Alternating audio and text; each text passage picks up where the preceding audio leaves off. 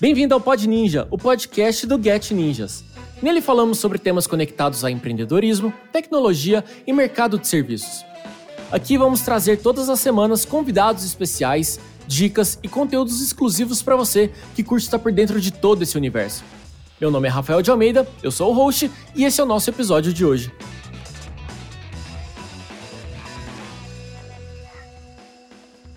Alô, ouvinte! Começa agora mais um episódio do Pod Ninja, o podcast do Get Ninjas.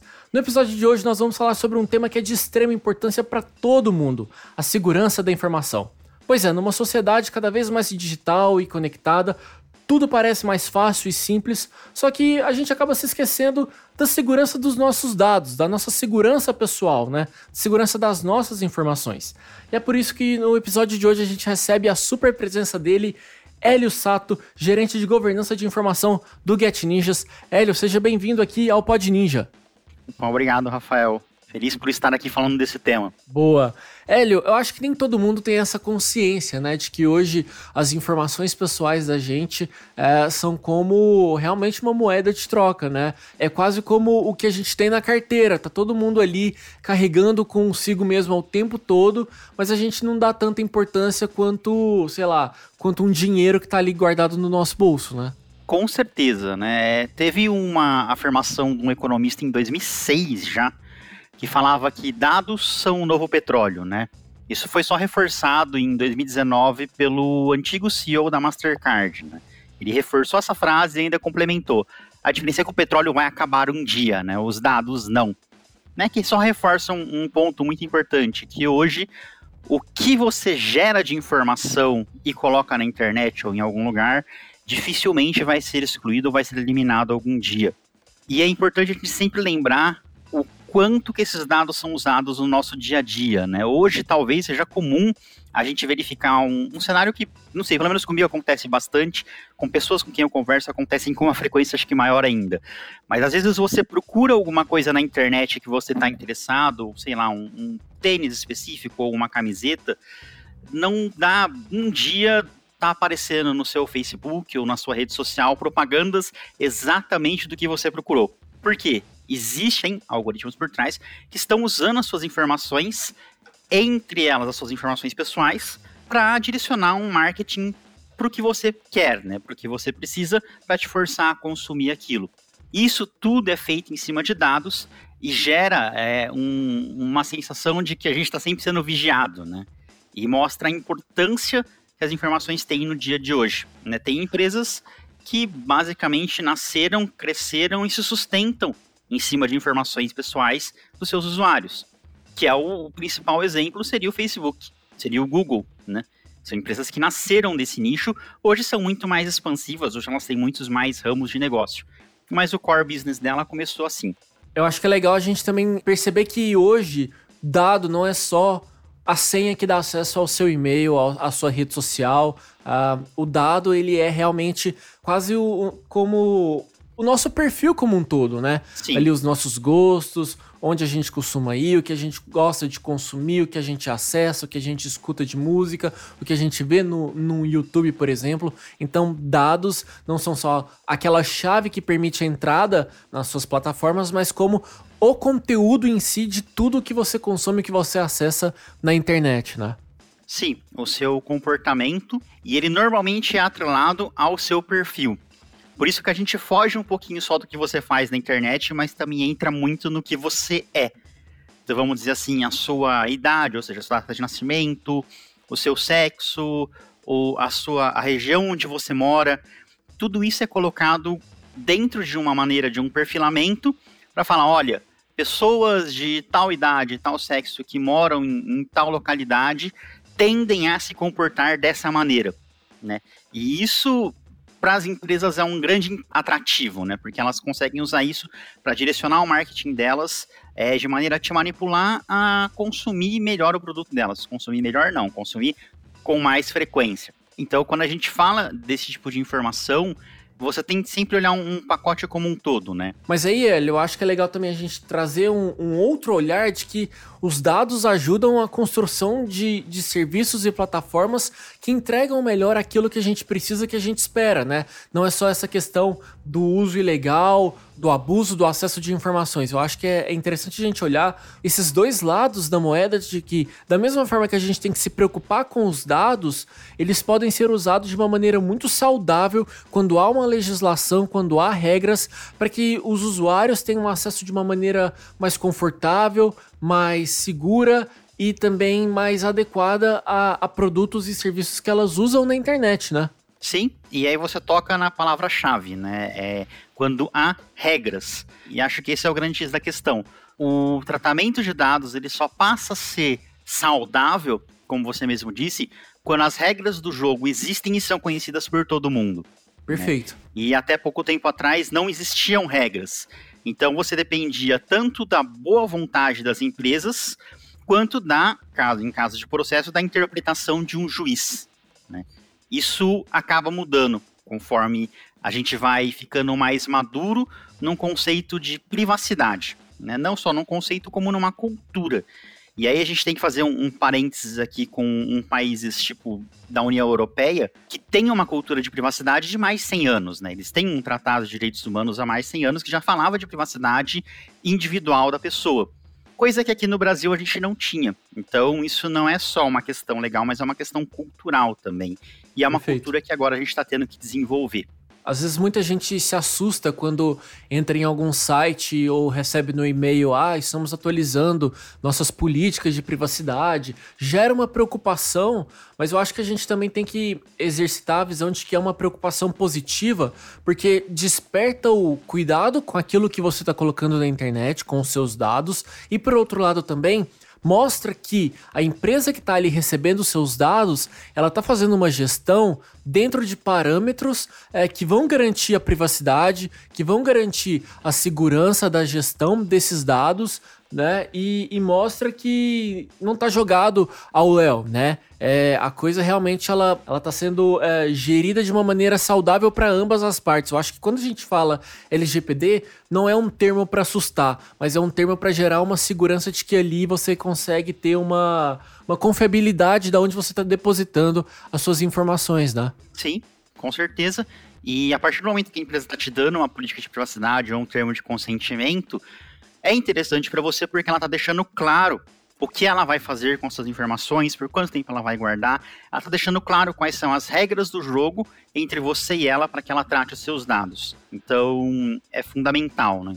E aí eu te pergunto, beleza, a gente está falando aqui de LGPD, Lei Geral de Proteção de Dados, mas na prática, se você pudesse listar para a gente ali, é, é possível listar alguns pontos para a gente entender o que contempla a Lei Geral de Proteção de Dados?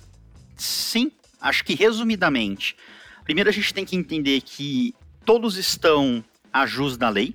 Então, estou falando aqui de uma pessoa física, de uma pessoa jurídica, uma pessoa jurídica de pequeno, médio ou grande porte, um profissional liberal que atua como empresa, né, um PJ, todo mundo tem que cumprir a lei.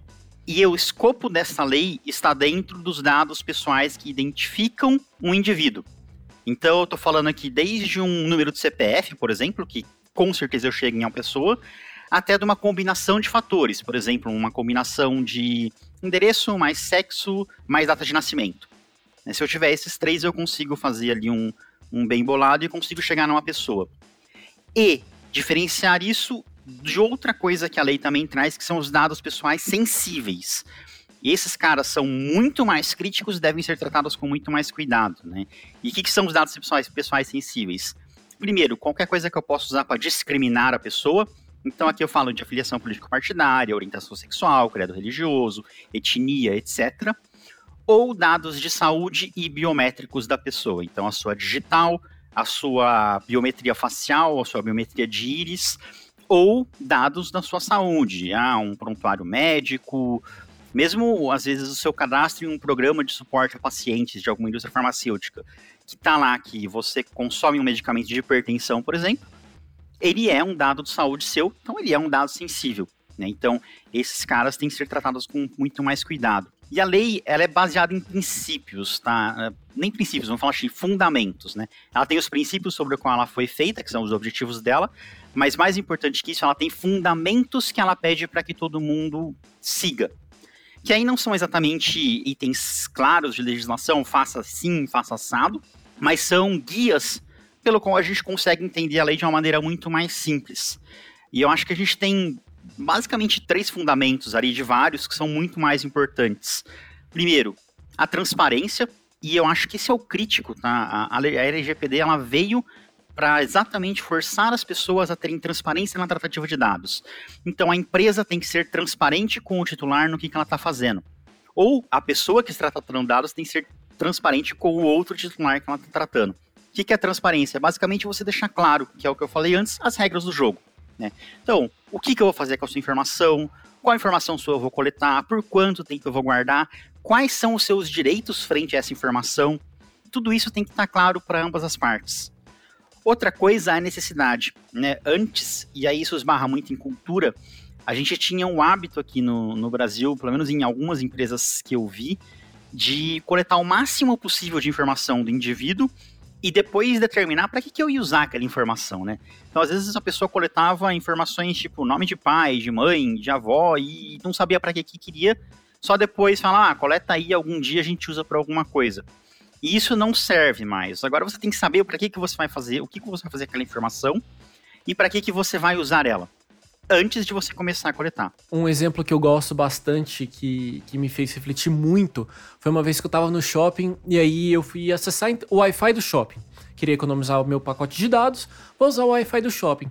E aí ele pediu um cadastro básico, só que nesse cadastro ele pedia nome do pai, nome da mãe, CPF, telefone, endereço. Aí começa a despertar. Para que que o shopping quer saber o nome do meu pai, da minha mãe? Para que o shopping quer saber o meu CPF em troca do acesso à internet, né? Uhum. Então é, é, esse tipo de reflexão também que a gente precisa começar a fazer de qual que vai ser a finalidade dos meus dados para essa plataforma, para essa, para esse serviço que eu vou receber, né? É um exercício que, que a gente precisa se questionar sempre. Sim, com certeza. E agora também a gente tem direitos, né? Que a gente pode executar. Perfeito. Mas falando do último princípio só, só para não, não perder o fio da meada, seria a segurança. A gente falou um pouquinho aqui de segurança da informação, mas é, existe uma máxima que você não fala de privacidade sem tocar em segurança. Porque não adianta você gerar a melhor conscientização de privacidade do mundo e manter os seus dados em um caderno que fica exposto para qualquer pessoa que passa ali na frente da sua loja conseguir roubar aquela informação. Então, segurança da informação, você ter meios técnicos razoáveis de proteção de dados é algo essencial para que você esteja, ah, vamos dizer assim, adequado a uma cultura de privacidade. Né? Eu não falo nem adequado à LGPD, porque a LGPD ela é muito específica, ela é uma lei. Mas mais do que isso, hoje a gente tem que começar a olhar para a privacidade como algo cultural. É o grande X da questão. E já puxando o fio da meada que você citou, esse caso do shopping é um, é um muito interessante, né? Porque a quantidade de informações que eles pedem, se isso cai na mão de um estelionatário, por exemplo, é amplamente possível que ele consiga aplicar algum golpe em você. Então é um risco não só para você que está cedendo essas informações, mas para o shopping que pode ter essas informações vazadas sem nenhuma necessidade. Né? E aí, obviamente, você vai lá remeter ao shopping por que, que seus dados foram vazados. Perfeito. E aí eu acho que a gente chega no próximo tópico da nossa reflexão aqui, da nossa discussão, é e aí, e o Get Ninjas, né? Como que a gente está trabalhando a segurança da informação? Como que a LGPD está presente no nosso dia a dia, no nosso trabalho de governança, de entendimento de que a gente lida com dados de pessoas, é, com informações de pessoas, enfim. Conta pra gente um pouquinho de como que é a realidade do lado de segurança da informação dentro do Get Ninjas. Olha, a, aqui na Get a gente leva bem a sério esse assunto. Tanto segurança quanto privacidade são, são áreas que estão comigo. E se tem uma coisa que a gente prioriza, são os dois, né? Dentro de LGPD, só falando um pouquinho, a gente tem um ponto que são as bases legais de tratamento. Então, eu tenho que determinar quando eu vou tratar uma informação, qual base legal eu vou usar para tratar aquela informação.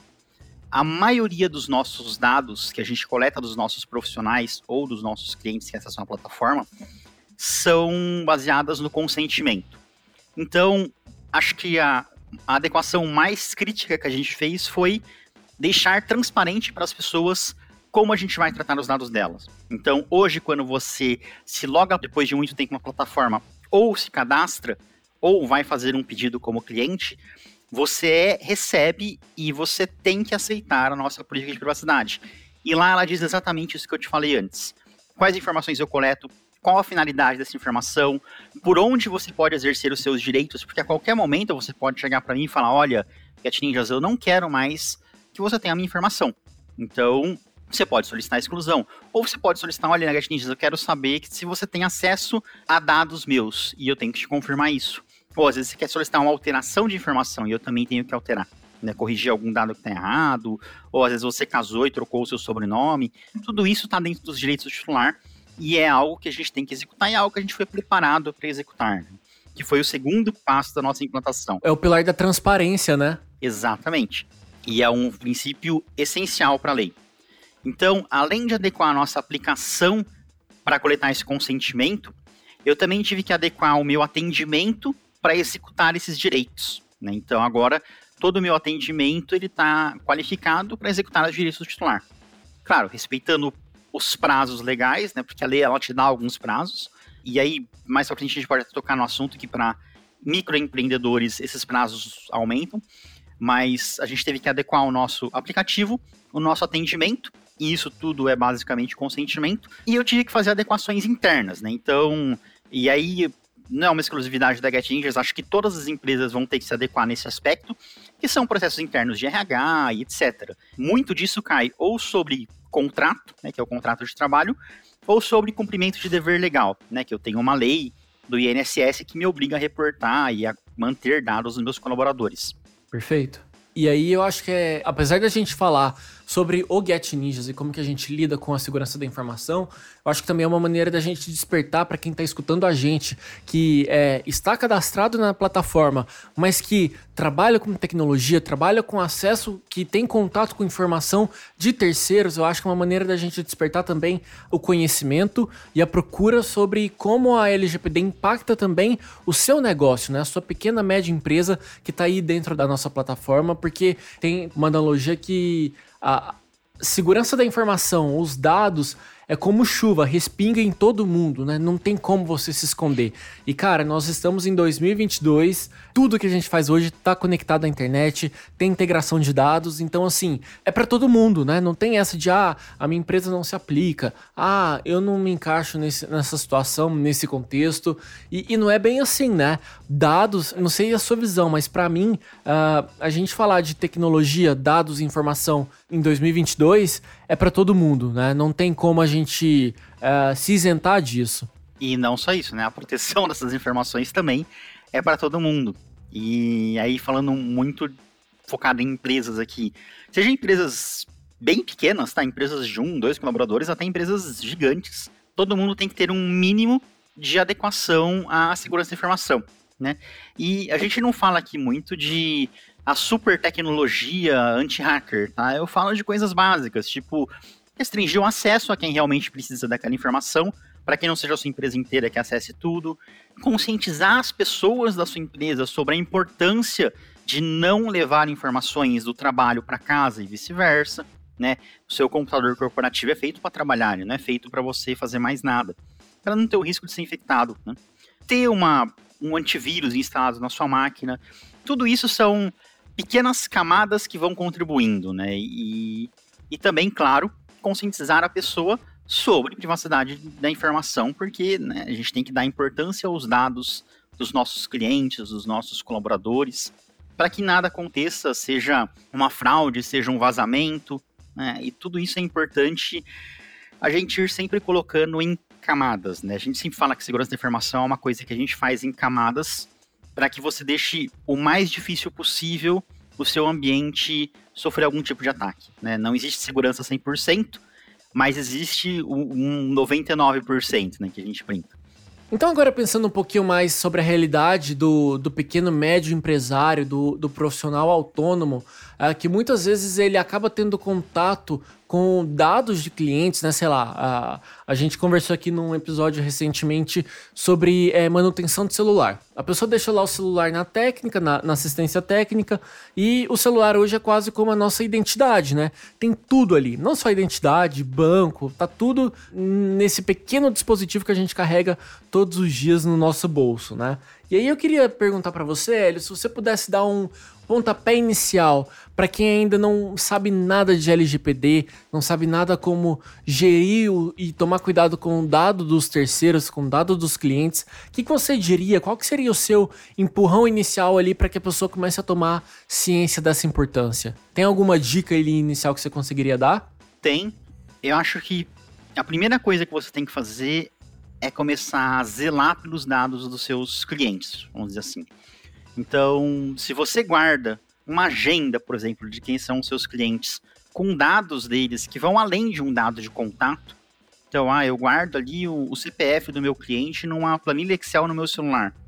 Então, proteja essa planilha, né? Ou faça a questão de não deixá-la guardada no seu celular, deixe ela online e acessa pelo celular. Ou, se for o caso, coloca algum aplicativo com autenticação em múltiplo fator no seu celular, né? Assim, aquele reconhecimento facial, digital, etc., que às vezes é possível você colocar para o próprio aplicativo e não só para o celular em si. Por quê? Esse dado vazar é muito ruim, não só para você, porque é um impacto na sua imagem, mas como também para o seu cliente, né, que vai ter seus dados expostos, sabe-se lá para quem ou para fazerem o quê.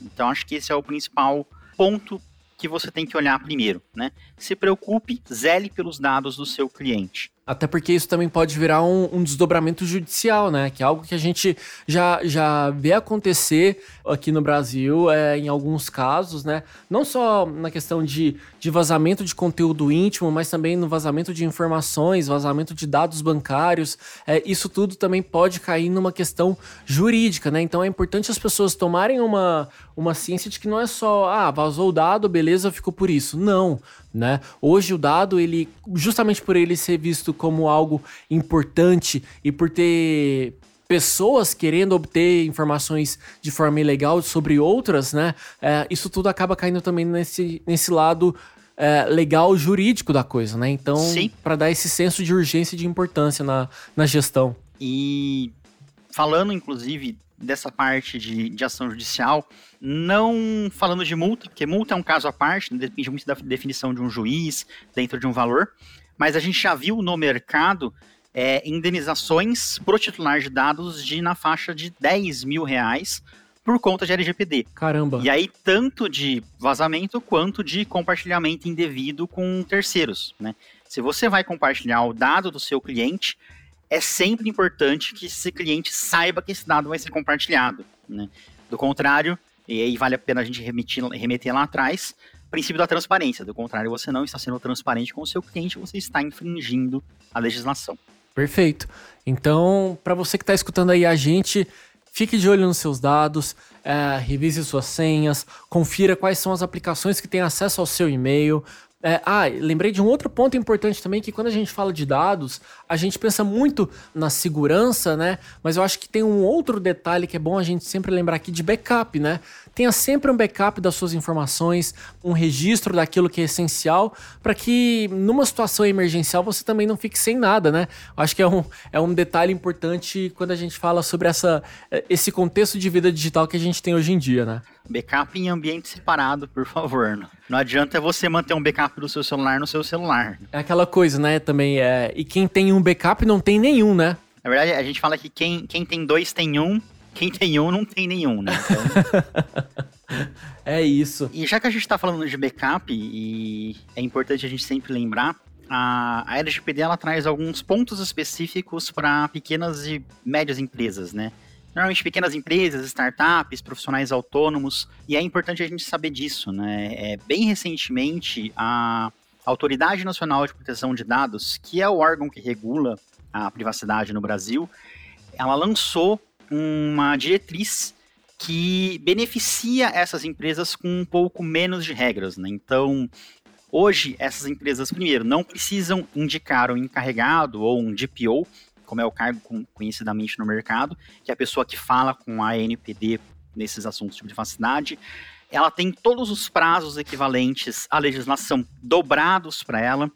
Ela ainda tem que se adequar à LGPD, ela ainda tem que ter uma cultura de privacidade, mas ela acaba tendo o escopo reduzido. Né? Então, ela não vai ser cobrada tão fortemente dos controles, de ter uma política de boas práticas de governança, uma política de segurança da informação super restritiva. Não significa que você não possa ter segurança, você tem que ter segurança, só que você não precisa ter um padrão de um banco, né? Você pode ter uma coisa mais básica. E isso é um ponto-chave, né? O, o, a gente sempre tem que entender o que, que é uma coisa mais básica. Falando em específico de segurança para essas pequenas empresas, para esses profissionais autônomos, é importante que você coloque algumas camadas nas informações que você tem do seu cliente. Então, a gente já falou aqui da autenticação em múltiplos fatores, do seu backup. Também é importante que você não compartilhe essa informação. É importante que você não deixe essa informação exposta em nenhum lugar. Então, se você começa a guardar informações dos seus clientes, é importante que você deixe isso armazenado num lugar seguro com senha.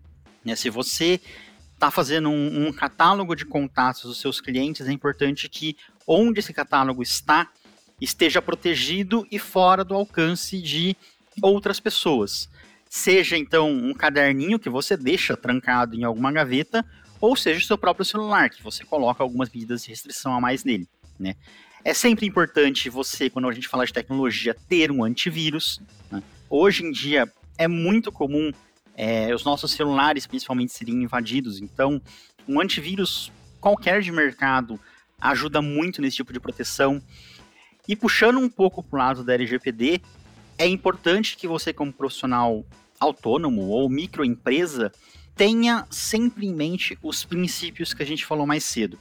Então, se você está montando um, uma base de clientes, se atente a ter somente o dado necessário que você precisa daquele cliente.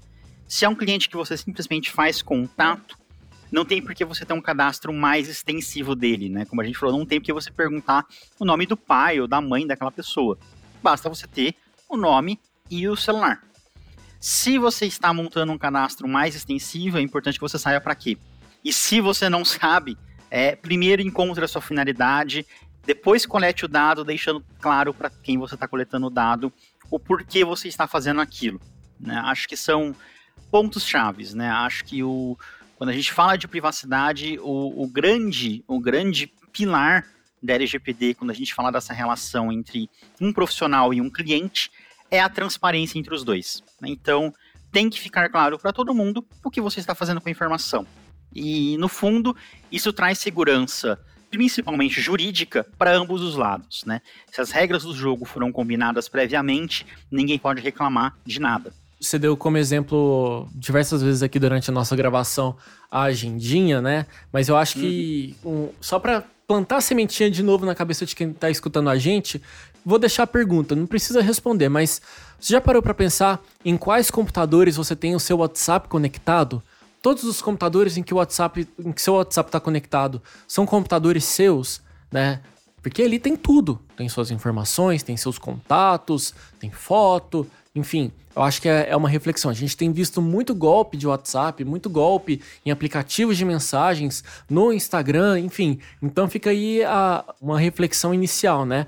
Você sabe onde você está conectado? Onde os seus dispositivos estão conectados? Fica aí a mensagem. Acho que alguns anos atrás, né?